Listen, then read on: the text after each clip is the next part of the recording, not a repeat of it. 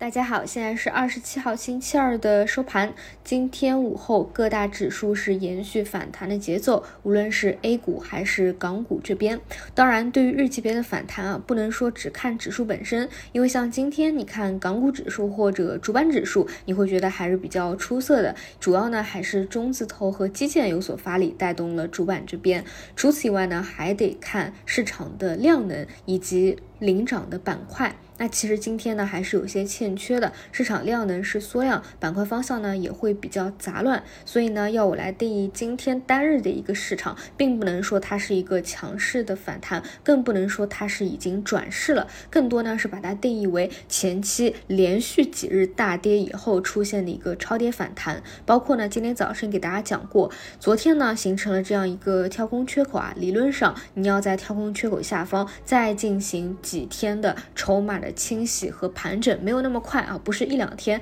就反转上去的一个事情，所以呢，今天也没有把缺口就回不掉啊，整体还是留一线，下方呢后面还是一个盘整探底的一个预期，所以后面几天我们还是继续关注二次探底的一个节奏和情况。那么今天呢，主要反弹的主力军啊，一个是房地产产业链啊，这个涨停板比较多啊，这一块呢，其实从三周以前。就开始进入超跌反弹的轮动分支里面，更多呢，它是偏向于空气博弈啊，就是大家预期会有政策的支持，或者说位置实在太低了，之前跌的比十月份的位置更低，我就给大家讲啊，虽然说未来没有看到明确的政策扶持啊，也看不到说景气度的反转，但是至少。你这个位置低于去年十月份，它是反映了悲观的一个预期的，所以呢，之前是反弹一波啊，又下杀一波，再反弹一波，整体呢不能说它的持续性有多好，也看不到政策对它的一个放松啊，你就把它当成一个超跌反弹的博弈就好。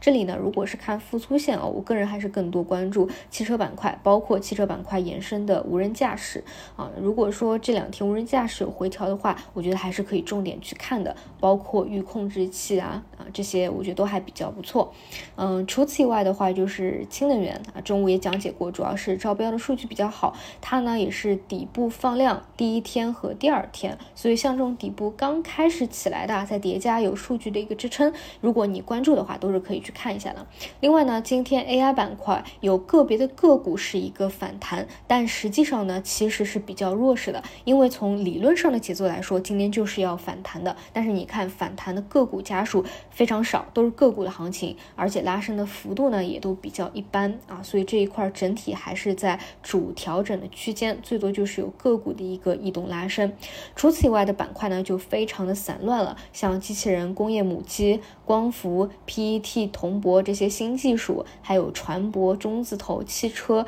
都有一些比较零星的拉升和轮动啊，难以说是板块型的今天的一个上攻，更难说今天是已经右侧起势。看哪个板块领涨，开启一波新的反转周期了。所以呢，从无论是从市场的量能，还是今天板块轮动角度来说啊，都不是一个转势的节点，这个还是得去耐心等待几天的。但是呢，经过前几天连续的一个下杀，来到了这样的一个位置附近啊，其实基本上也是接近于调整的一个尾声了。我们就耐心等待这个节点的到来。好的，以上就是今天晚评的所有内容，那我们就明天早晨再见。